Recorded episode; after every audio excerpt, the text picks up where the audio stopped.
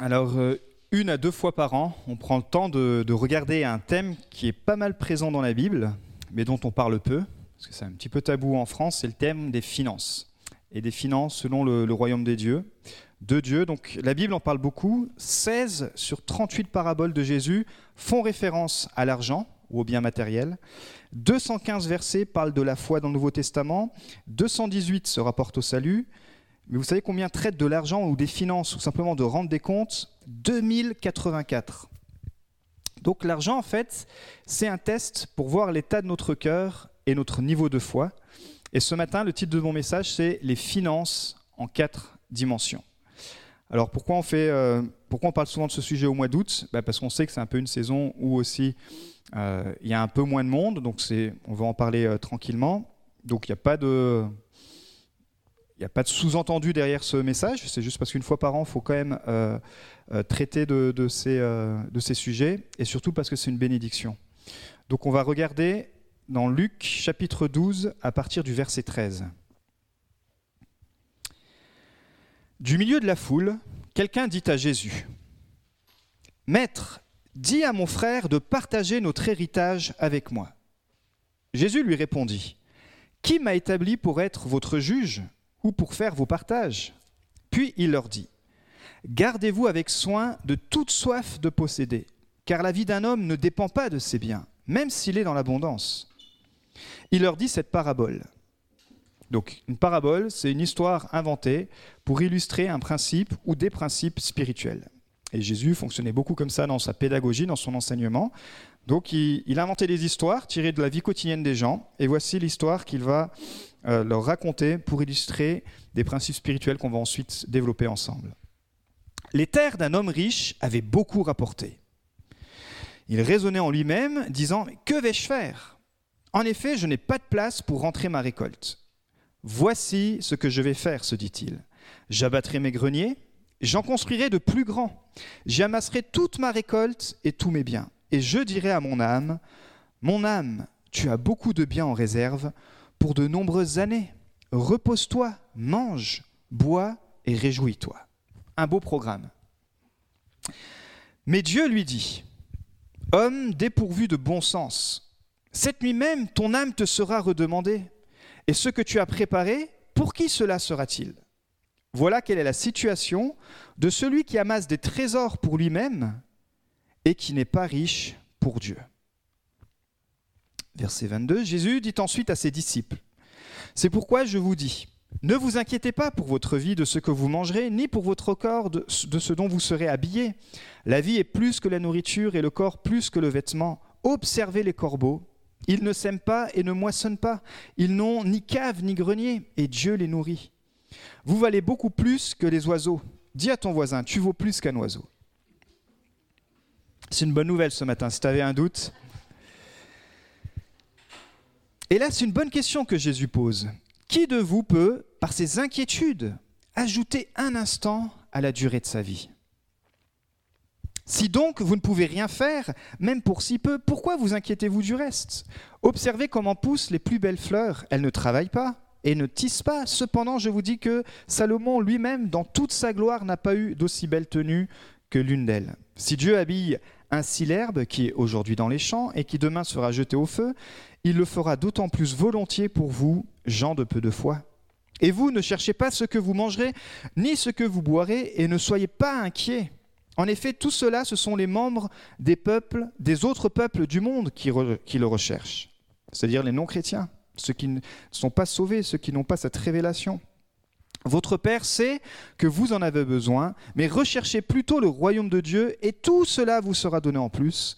N'aie pas peur, petit troupeau, car votre Père a trouvé bon de vous donner le royaume. Vendez ce que vous possédez et faites don de l'argent. Faites-vous des bourses qui ne sucent pas un trésor inépuisable dans le ciel, où le voleur n'approche pas et où la mythe ne détruit pas. En effet, là où est votre trésor, là aussi sera votre cœur. Donc on sait que l'argent, c'est ni bon ni mauvais. La Bible nous dit que c'est l'amour de l'argent. C'est-à-dire, c'est notre relation avec l'argent. D'ailleurs, dans la Bible, il n'était pas interdit d'être riche. On voit les pères de la foi, comme Abraham, on voit Isaac, Jacob, on voit Salomon, on voit Job. mais c'est l'amour de l'argent qui pousse les gens euh, à oublier Dieu.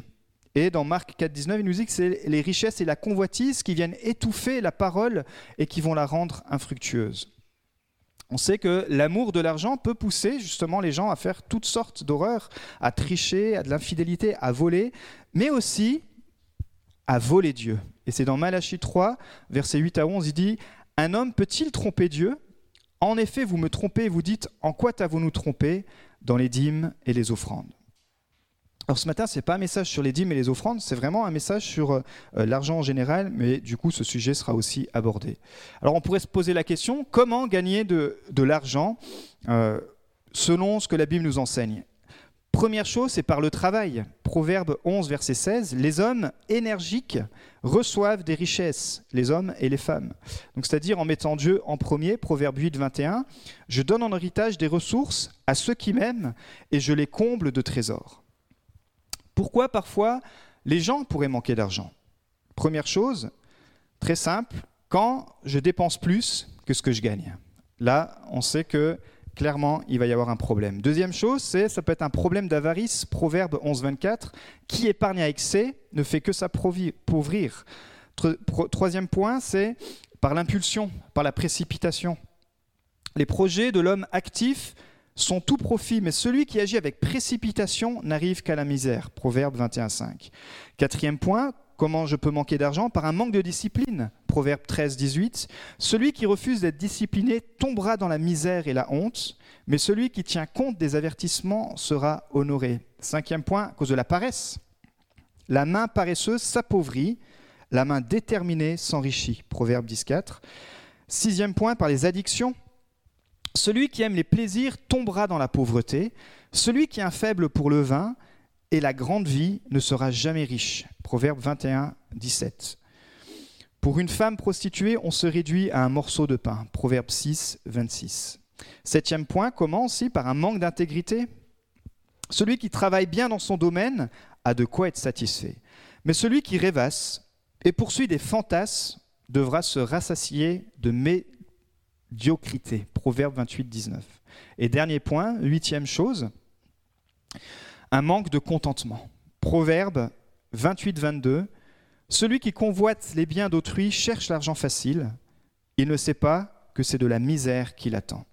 Donc beaucoup de proverbes, on voit déjà rien que là, une petite étude qui, nous traite et qui nous, apprend, qui nous discipline comment avoir la, vision des, finances, de la richesse selon le cœur de Dieu. C'est pas interdit, mais c'est de voir comment Dieu voit ça et comment on peut s'aligner avec ça. Ici, dans la parabole, euh, quelle est la situation? Jésus est interpellé par un homme qui va lui demander conseil. Il a un problème, il a un conflit avec quelqu'un de sa famille, avec son frère, concernant le partage d'un héritage familial. On sait que souvent, ça peut créer des conflits quand il y a, des, quand il y a de l'héritage, et dans la famille, ça peut, être source de conflits. Et Jésus, au lieu de tout de suite lui donner la solution, il va l'amener à réfléchir. Et il va lui donner, on dirait aujourd'hui, cette punchline, puis une petite histoire, il va dire, bah, gardez-vous avec soin de toute soif de posséder, car la vie d'un homme ne dépend pas de ses biens, même s'il est dans l'abondance. Et on peut voir qu'il y a une définition qu'on peut sortir de l'avarice ou de la, de la convoitise. Quelqu'un a dit, c'est un désir puissant d'acquérir de plus en plus de possessions matérielles ou de posséder davantage de biens que les autres sans tenir compte des besoins. En fait, le problème, c'est qu'en notre valeur, elle va être attachée aux biens matériels, elle va être attachée euh, aux richesses, elle va être attachée euh, euh, à des choses sur, sur, lesquelles, qui, finalement, en, un rien instant, on peut tout perdre. L'avarice, a permis ici à cet homme de réussir sur la terre, mais on voit que s'il ne change pas d'attitude, il va échouer dans sa vie spirituelle. Et la générosité, et Jésus parle aussi beaucoup de générosité, permet de réussir sur la terre, mais aussi dans le ciel. Donc c'est cette histoire d'un entrepreneur qui a bien réussi dans les affaires, et ça c'est bien, euh, on, sait que Dieu veut notre réussite et on souhaite la réussite dans tout ce qu'on entreprend. Euh, les, terres de cet homme, elles ont rapporté beaucoup d'argent, et ça c'est très bien. Encore une fois, Dieu n'est pas contre les richesses, mais il est contre l'amour de l'argent, et, et cette personne avait justement cet attachement qui n'était pas au bon endroit. Il a un problème, c'est-à-dire un bon problème, il est tellement béni qu'il n'a plus de place pour stocker ses produits. Et euh, il se dit, mais qu'est-ce que je vais faire? J'ai tellement été béni cette année. Et sa première réaction, en fait, elle va montrer un petit peu où son cœur est placé. Ça va être d'agrandir, de, finalement de, s'enrichir encore davantage, de, euh, faire d'autres greniers, de faire de la place pour qu'il puisse récolter ses biens. Et pourquoi pas la limite Mais c'est comment son cœur est attaché à ça. C'est qu'il ne rend même pas gloire à Dieu. Il n'y a pas de place pour Dieu dans toute cette bénédiction. Et euh, Jésus dit qu'il va parler à cet homme cette soirée-là même. Et il va lui dire, tu es un homme dépourvu de bon sens. Parce qu'il dit, cette nuit même, ton âme te sera redemandée, et ce que tu as préparé, pour qui cela sera-t-il? Il va l'interpeller, dire, mais tu te rends compte là, tu es en train de faire des, plans sur la comète, comme on dit, mais si cette nuit, car c'est moi qui crée le souffle, c'est moi qui reprends la vie, si cette nuit, tout à coup, je, il fallait que tu rentres, que, tu, que je reprenais ton âme, tous tes projets, à quoi vont-ils servir? Et c'est pour ça qu'il le qualifie d'un homme dépourvu de bon sens. C'est quelqu'un en fait qui finalement oublie de, de demander la sagesse de Dieu dans ses finances. Il a mal géré les bénédictions que Dieu lui a données. Ecclésias 5.19, en effet, si Dieu donne à un homme des richesses et des biens, et s'il lui accorde la possibilité d'en profiter, de retirer ce qui lui revient et de trouver de la joie dans son travail, c'est un don de Dieu. Waouh. Donc, c'est normal que dans notre travail, et je vous le souhaite, dans mon travail, dans votre travail, on puisse avoir de la réussite, on puisse voir la bénédiction de Dieu. Et souvent, moi, quand je trouve un travail, je dis que c'est l'entreprise qui est bénie. Parce que l'entreprise fait rentrer un chrétien dans son cercle. Et à travers notre attitude, à travers notre relation, à travers notre, notre vision aussi des finances, on est une bénédiction pour cette société, on est une bénédiction pour cette entreprise. Et normalement, euh, Dieu doit nous permettre que l'entreprise soit en bonne santé et que nous aussi, on puisse être en bonne santé. Donc c'est une bénédiction si vous êtes euh, embauché. vous pensez vous que vous êtes euh, béni parce que l'entreprise vous embauche, mais en fait c'est l'entreprise qui est d'abord bénie de vous avoir embauché parce qu'elle fait rentrer dans son cercle des chrétiens un chrétien, une chrétienne qui aura des valeurs chrétiennes, qui aura la présence de Dieu. Et on sait qu'on peut apporter le salut, mais on sait aussi qu'on peut apporter la bénédiction euh, dans la gestion des finances, etc. Donc vous êtes une bénédiction. Vous êtes plus une bénédiction pour votre patron que lui, il est pour vous. Voilà, quelle est la situation de celui qui amasse des trésors pour lui-même et qui n'est pas riche pour Dieu? Il dit voilà, pour ce croyant qui finalement n'a pas mis Dieu dans ses finances, l'a pas invité, il dit bah, tu peux faire plein de choses, mais finalement, tout ton argent qui aurait pu servir à faire avancer le royaume de Dieu bah, ne servira euh, à rien du tout parce que tout va disparaître. Alors c'est pour ça que la Bible nous parle beaucoup de la générosité. Et vaut mieux euh, s'inspirer de la générosité. Dans Proverbe 11, 25, il dit Celui qui est généreux connaîtra l'abondance, qui donne à boire aux autres sera lui-même désaltéré. Et dans la Bible, ce qui est intéressant, c'est qu'il y a deux types de promesses. Il y a des promesses conditionnelles et il y a des promesses inconditionnelles. Qu'est-ce que ça veut dire? Il y a les promesses inconditionnelles, c'est la grâce. La grâce, il suffit d'accepter Jésus dans son cœur, mais Dieu nous donne sa grâce. On a une grâce qui est sur nos vies parce que c'est la bénédiction de Dieu. On ne mérite rien, il n'y a pas de condition à ça, c'est juste Jésus qui veut nous bénir parce qu'on l'a fait rentrer dans notre vie. C'est la grâce, c'est le salut, c'est la protection, c'est la vie éternelle. Tout cela, on ne mérite pas. C'est, ce sont des promesses qui sont euh, inconditionnelles dans le sens où quand on donne notre vie à Jésus, on a une grâce qui vient sur nos vies, on a des choses euh, qui sont là. C'est le package, en fait, le pack compris. Quand tu deviens chrétien, alors Dieu t'offre la vie éternelle, Dieu te donne cette grâce, Dieu t'offre le salut. Mais il y a des bénédictions qui sont conditionnelles et qu'on active par l'obéissance. Un disciple, c'est-à-dire quelqu'un qui suit Jésus, euh, sa vie va être euh, euh, jalonnée de défis qui vont souvent nous, nous demander de, de, venir nous chercher dans notre obéissance. Dire, est-ce que là, dans le, dans le point où tu es arrivé dans ta vie, ça va jamais toucher ton salut? Mais ça va toucher ta destinée, ça va toucher ta, vision, ça va toucher ta vie chrétienne sur terre et qui, peuvent avoir des répercussions aussi sur ta vie éternelle, mais pas sur ton salut. Mais dire, si tu m'obéis, alors tu pourras atteindre certaines, euh, certaines bénédictions. Et on voit beaucoup dans la parole de Dieu, quand les, gens ont été mis en face de, de défis d'obéissance, et ben ça les a toujours poussés à aller dans l'avant. Et certainement, si on faisait un témoignage ici, tous, on pourrait dire, bah oui, effectivement, ma vie de disciple, c'est avant tout une vie d'obéissance, où Dieu me demande parfois de faire des choses, et j'avance par la foi, pas par la vue, mais comme je l'obéis, alors à un moment donné, Dieu répond. Donc il y a des promesses aussi dans les finances qui sont activées par mon obéissance. Il y a une protection sur ta vie quand tu es chrétien, qui est là, qui est normale, qui Dieu te donne une sagesse, mais Dieu va pas t'empêcher de faire des bêtises avec la gestion de tes finances, comme avec la gestion de ton couple, parce qu'on est libre. Comme avec la gestion de, tout ce que tu as à gérer, on est des gestionnaires, on est des intendants. Donc, mais il y a quand même une bénédiction qui est là. Mais si on veut aller plus loin et si on veut activer des bénédictions, il y a des promesses qui sont conditionnelles. Et Dieu nous dit, par exemple, que si tu es généreux, alors Dieu va déverser certaines choses sur toi. Il dit, première chose, si je suis généreux avec celui qui est dans le besoin, bah, Dieu me promet d'être béni. Parce que Dieu a toujours pris en compte le malheureux, le pauvre, la veuve, l'orphelin. Donc quand on fait du bien aux autres, même si on ne le fait pas pour ça premièrement, malgré tout, à un moment donné, il y a une bénédiction qui vient sur nous. Aider une association humanitaire, euh, tout ce que vous pouvez imaginer, celui qui regarde son prochain avec bonté est béni, car il partage avec celui qui est dans le besoin. Proverbe 22.9. Il y a plus de bonheur à donner qu'à recevoir. Acte 20, 35. Deuxième chose, une autre promesse de la, de la générosité, si je suis généreux avec ma famille, Dieu promet la bénédiction générationnelle. Dans Psaume 37, 26, tout au long des jours, il a compassion et il prête aux autres. Ses enfants seront en bénédiction. Waouh!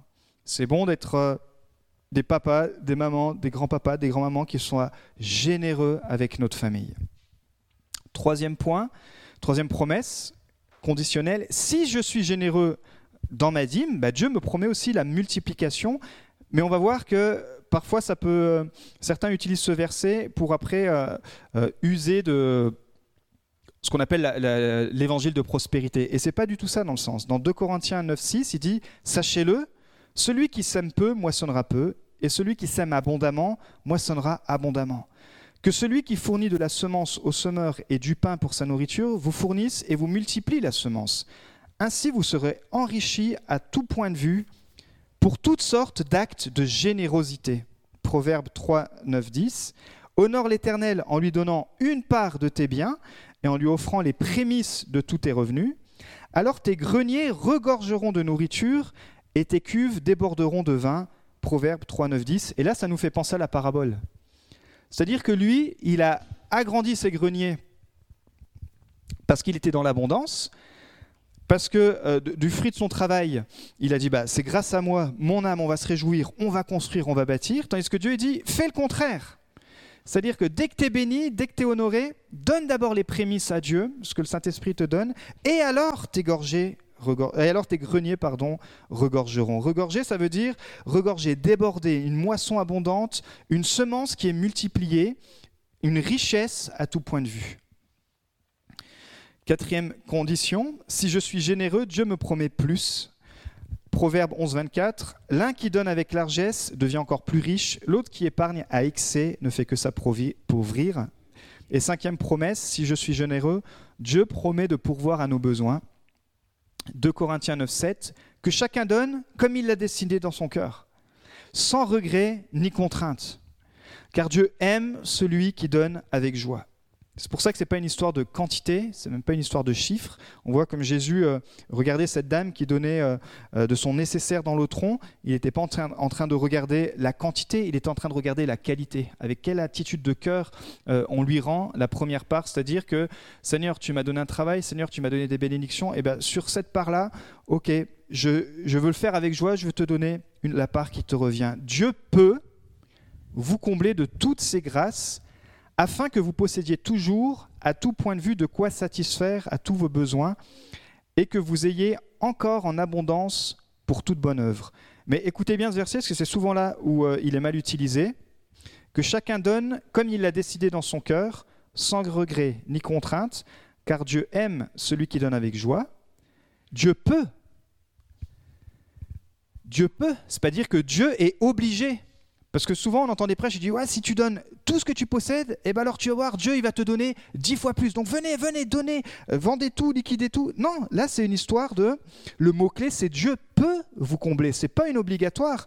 Ça dépend de ta générosité, mais c'est aussi un principe où à un moment donné, Dieu reste souverain. Dieu peut te combler. C'est pas une obligation de sa part. C'est pas, euh, on va pas à la machine à sous. Je dis bah tiens, John, je Dieu, je te donne 10 euros. Eh ben, il faut que tu me rendes 100 euros. Souvent, c'est ce qu'on a pu aussi entendre dans la, dans la prospérité. Et c'est pas du tout ça. C'est Dieu peut, et mon Dieu pourvoira à tous vos besoins conformément à sa richesse. Philippiens 4, 9. Donc Dieu peut vous combler de toutes ses grâces afin que vous possédiez toujours à tout point de vue. Et que chacun décide ce qu'il a, ce qu'il a envie de donner au Seigneur, voilà, suivant son cœur, sans, sans contrainte, sans, sans arrière-pensée, mais et on sait que Dieu peut. C'est-à-dire qu'il a la capacité, après le temps, c'est lui qui le fait quand il veut. Euh, parfois, on, pourrait croire, bah, tiens Seigneur, si je vais tout donner, eh ben alors, tac, tu vas me donner une nouvelle voiture. C'est pour les gars. Ou si, euh, si je vends tout, ma garde-robe, eh ben, Seigneur, tu vas me donner une nouvelle cuisine tout équipée 4.0. Et parfois, on a pu entendre des choses comme ça. Alors, moins dans notre... moins en France peut-être, même s'il y a quelques dérives, mais il est important de comprendre ces versets parce que c'est vraiment une bénédiction. Il y a des promesses qui sont euh, inconditionnelles, la grâce, la bonté de Dieu, le fait qu'on puisse avoir un travail, ça c'est Dieu qui nous donne, on n'a pas besoin de faire d'efforts dans le sens où c'est le package, on est ses enfants de Dieu, on a tout par grâce, on a cette filiation, on a notre identité. Mais après, il y a quand même des conditions qui se déclenchent par l'obéissance, des conditions euh, qui font que quand je marche par la foi, eh ben forcément, je vais activer certaines choses, ou d'autres chrétiens, ça ne sera pas leur, euh, leur maturité à ce moment-là. Il n'y a pas de jugement. On n'est pas en train de comparer qui donne quoi et combien on donne. Non, c'est juste une histoire de Ok, Seigneur, si je veux marcher dans l'obéissance, alors je sais que tu vas agir. Et je vous racontais simplement le témoignage, comment Dieu répond, et souvent à la dernière minute. Pour nous, euh, en tout cas pour moi, parce que Magali m'a rejoint après, comme vous savez, ça fait dix ans exactement au mois d'août que euh, bah, qu'on a pris en, charge ce petit groupe de maisons qui était à l'époque euh, sur, bah, sur Beaune. Il y avait d'ailleurs Véronique qui était là. Leslie, tu nous as peut-être rejoint dans les six mois qui suivaient ou je sais plus. Tu venais déjà aussi de temps en temps. Il y avait Jacques et Rosie. Et puis, mais Dieu, Dieu a pourvu. Et euh, elles, pourront, ils pourront vous le dire quand on était dans ce, dans ce temple et on, prie, on dit, mais Seigneur, euh, on aimerait bien sortir de ce lieu parce qu'on ne peut pas recevoir les familles. Et puis on a vu comment Dieu a agi avec fidélité. Il nous a donné ce, local et puis peut-être qu'après il va nous donner encore euh, un, autre local. Mais Dieu agit, mais c'est pas du jour au lendemain. C'est pas du jour au lendemain où on s'est dit, bah tiens, on va implanter une église à Beaune. Non, il a fallu cinq ans pour qu'on puisse changer de... Mais ça a été l'obéissance, et Dieu teste notre obéissance, et, euh, Dieu, euh, et Dieu est vraiment un Dieu fidèle, et aujourd'hui Dieu nous, nous envoie dans une autre continuité, mais, euh, mais notre cœur restera, une grosse part de notre cœur, il restera toujours, restera toujours ici, on sera marqué à vie par les expériences qu'on a, vécues avec vous, par, par voir comment Dieu a agi, comment Dieu aussi bénit la suite, vous voyez comment par étapes Dieu prend soin de ses enfants, mais Dieu peut vous combler, c'est-à-dire qu'il a la capacité et on peut déclencher ensemble quand une église devient généreuse, et franchement cette église a été très généreuse, parce que pour la taille de l'église, pour, euh, pour tout ce qu'il y a à, gérer pour, euh, pour une petite communauté et les prix qu'on a sur Beaune, notamment pour l'immobilier, c'est vraiment une église généreuse. Et on a vu combien, combien les gens ont été bénis, combien beaucoup parmi la communauté sont devenus propriétaires alors qu'ils n'arrivaient pas avant à être propriétaires. En devenant chrétiens, ils ont mis certains principes en place. Comment euh, euh, on s'est élargi. Et je crois que Dieu, il a une bénédiction particulière encore pour votre générosité. 6. Dernière promesse qui reste conditionnelle. Dieu promet des trésors dans le ciel. Dans 1 Timothée 6, 18, 19, ordonne-leur de se montrer généreux, prêts à partager ils s'assureront ainsi en guise de trésor de bonnes fondations pour l'avenir, afin de saisir la vie éternelle. Luc 16, 9. Et moi, je vous dis, faites-vous des amis avec les richesses injustes, afin qu'ils vous accueillent dans des habitations éternelles. Alors, mon dernier point, comment on peut gérer des finances chrétiennes en quatre dimensions? C'est les 4 D. On a 4 D, 4, euh, quatre dimensions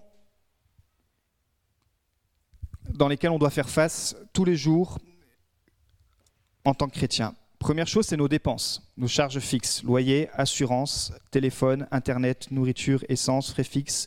Le premier dé, c'est les dépenses. Ça, il faut qu'en tant que chrétien, on puisse être capable, on demande à Dieu la sagesse pour pouvoir honorer notre loyer, honorer nos factures et euh, bah, peut-être euh, à un moment donné arrêter certains abonnements si ça sert plus à rien, etc. Faire un petit peu de bilan, dire voilà toutes ces charges fixes, et bah, Seigneur, je ne veux pas m'engager dans d'autres charges fixes si, euh, si je ne peux pas être capable de les payer. C'est important de se rappeler de dire bah, Seigneur, donne-moi la sagesse, mais je vais être connu dans mon quartier pour pouvoir être pour pouvoir être capable en tout cas de payer ce que je dois payer. D'accord? Donc ça c'est nos dépenses. que Dieu nous donne encore de la sagesse pour bien gérer nos dépenses, mais qu'on soit capable que quand on s'engage dans des dépenses, notamment des frais fixes, des abonnements, tous les trucs qui doivent tomber tous les mois, de dire bah, Seigneur, ouais, je peux m'engager là-dedans parce que je suis sûr tous les mois de le payer. Le premier dé, c'est dépenses. Le deuxième dé, c'est ce que tu dois, ce que je dois, notamment les impôts. Dieu en parle aussi, la Bible en parle aussi, c'est l'apôtre Paul qui en parle. Je ne sais pas s'il avait des problèmes avec euh, les impôts à l'époque, avec les Romains, mais en tout cas dans Romains 13, 7, 8, il n'avait pas de problème. Il dit Rendez donc à chacun ce qui lui est dû. Les impôts et les taxes, à qui vous les devez? Le respect et l'honneur, à qui ils reviennent Ne restez redevable de rien à personne. Donc si on est soumis aux impôts, même si ça nous gave, entre guillemets, allez, en tant que chrétien, je suis sous la législation française, je dois m'acquitter de ce que je dois. Euh, des dettes, celui qui emprunte est esclave de celui qui prête. Proverbe 22, 7. Euh, on a des dettes, on est obligé. Une maison, une voiture. Après, il y a des dettes parfois où on peut s'embarquer dans des choses. On se dit non, là, c'est vaut mieux attendre un peu. Euh, parce qu'après, effectivement, celui qui emprunte est esclave de celui qui prête. Et, euh, je, rappelle toujours cette histoire. Bon, j'étais étudiant. je m'étais engagé dans des. à l'époque, moi j'ai 42 ans, donc à l'époque où les téléphones sortaient, j'étais en BTS. Donc j'avais entre 20 et 22. Donc les forfaits de l'époque, je ne sais pas si vous vous rappelez, mais c'était des montants de, c'était des montants de fous quoi. Mais on était tellement jeunes et puis tellement fous justement. Et puis euh, on était loin des parents parce que je faisais mon BTS à Cluny et avec une petite bourse, j'avais pas mis ce principe en base, en place et je m'étais embarqué dans un forfait qui m'a clairement ruiné ma bourse d'étudiants et j'ai eu du mal à m'en remettre, mais ça m'a gardé de bonnes leçons. Et ça, c'était une mauvaise dette, parce que j'aurais pu prendre un forfait plus petit, mais vu que les téléphones venaient de sortir, le Nokia 3310, etc., enfin, ça, c'est des mauvaises dettes, franchement. Et depuis, j'ai gardé une petite, euh, une petite alerte sur ces choses-là. On apprend comme ça, mais il peut y avoir des mauvaises dettes où on s'en relève jamais. Casino, addiction, machin, tout ça, on entend toutes sortes d'histoires. Après, vous comme moi, si vous pouvez acheter une maison cash, bah, tant mieux, vous faites partie de ceux qui peuvent. si vous ne pouvez pas, bah, quand Dieu nous permet de pouvoir euh, acheter, on est obligé quand même de passer par un prêt. Et, euh, voilà quoi, hein, ça n'est pas, pas à l'abri, mais voilà, ça reste des dettes, on va dire euh, raisonnables, en faisant un, bon bilan, en forçant pas le banquier, si nous dit non, peut-être attendez d'avoir une situation un peu plus stable, etc. Donc en tout cas voilà, ce qu'on dépense, ce qu'on doit, les impôts, régler nos dettes. Troisième, troisième point, le dépôt. Proverbe 21, 20. Dans la demeure de l'homme sage, on trouve de précieux trésors et des réserves d'huile, mais les gens stupides gaspillent tout ce qu'ils ont. Et ça, c'est d'avoir quand même, malgré tout, un petit peu d'économie chez soi. Un petit peu d'économie pour euh, la machine à laver qui va casser, un petit peu d'économie pour euh, le garagiste, pour les imprévus, d'avoir des économies pour, euh, pour se dire, bah tiens, on veut faire un voyage missionnaire effectivement, ça demande des économies. on veut faire euh, une école biblique. Je me rappelle de, ces jeunes, et j'en faisais partie. Oh, je veux faire une école biblique. Encore une fois, c'était dans, ma période BTS. Et puis, euh, comme j'avais des parents missionnaires, ils m'ont dit bah, tu veux faire une école biblique, c'est pas nous qui allons te la payer. Dieu pourvoira. Avec la vision vient la provision. Alors, j'ai utilisé tous les superfuges possibles. M'ont dit non. Et effectivement, j'ai dû attendre 30 ans pour financer mon école biblique, parce qu'à cette époque-là, j'étais encore trop jeune. Mais euh, si on ne met pas en place des choses pour les projets de Dieu, bah, même les finances, on ne peut pas faire d'école biblique. Et j'ai discuté avec un jeune qui a fait euh, euh, l'école biblique aussi à Dijon. Il a dit, bah, j'ai dû changer de travail. Donc il avait récupéré un, un CDI pour être plus au calme, parce que je savais que c'était une année où, en plus, ils ont un livre à lire par mois euh, pour financer cette école euh, biblique qui s'appelle donc l'école Antioche. Et puis là, il vient de finir cette année. Il, m'a aidé hier dans le déménagement. Il me disait voilà, et maintenant, ben, je vais pouvoir reprendre un autre travail Il va, prendre un autre CDI ou il va avoir un peu plus de liberté dans son travail, mais il avait calculé la dépense. Un jeune de 30 ans, et je dis waouh, c'est bien, tu as, un bon gestionnaire, c'est très bien. Donc, euh, dans la maison du sage, il y a des réserves, il y a de l'huile, mais les gens stupides, ils gaspillent tout. Donc, Seigneur, aide-nous à pas tomber dans l'avarice, à pas économiser, mais voilà, de se dire, ben, j'ai quand même de quoi euh, subvenir à mes besoins. Alors, surtout les jeunes, vous qui avez un peu plus d'âge, vous dites, ben oui, quand même, David et nous, c'est très bien, on, est passé par là, nous. Mais c'est quand même bon de se le rappeler, de se dire, c'est quand même bien d'avoir au cas où euh, un dépôt. Et le quatrième des, quatre, euh, des quatre D de la dimension, donc on a vu ce qu'on dépense, ce qu'on doit, le dépôt, et bien sûr, le 4, c'est les dîmes et les offrandes. Proverbe 3, 9 à 10. Donne gloire à l'Éternel avec tout ce qui t'appartient et donne-lui en priorité la première part de tous tes revenus. Alors tes greniers seront remplis à craquer et tes caves déborderont de vin de la dernière vendange. Que tous les dimanches, chacun de vous mette de côté chez lui une somme d'argent selon ce qu'il aura lui-même gagné. 1 Corinthiens 16, verset 2. La dîme, littéralement, ça veut dire 10%. En fait, à l'époque, c'était un langage comptable. C'est pas dire que c'est une obligation, mais c'est un curseur. Il faut pas se mettre la pression avec. Mais c'est un curseur. C'est dire à partir de. C'était dîme, ça veut dire 10%. Donc à partir de là, je dis que quand tu consacres 10%, alors tes 90%, ils sont sous sa protection entre guillemets, parce que c'est quand même toi qui les gères. Pour vous, je menacerai l'insecte vorace afin qu'il ne détruise pas tous les produits du sol et que la vigne ne soit pas stérile dans vos campagnes. Donc ça aussi, c'est une promesse d'obéissance, mais on reste gestionnaire. C'est pas parce que tu donnes la dîme que demain tu vas t'enrichir. Euh, c'est pas parce que tu mets la pression de dire bah, il faut absolument, absolument, alors Dieu va me donner. Non, il y a toujours cette part de sagesse, mais par contre, effectivement, euh, il y a une bénédiction qui vient. Où, quand et comment apporter la dîme? Malachie 3, 8 à 11.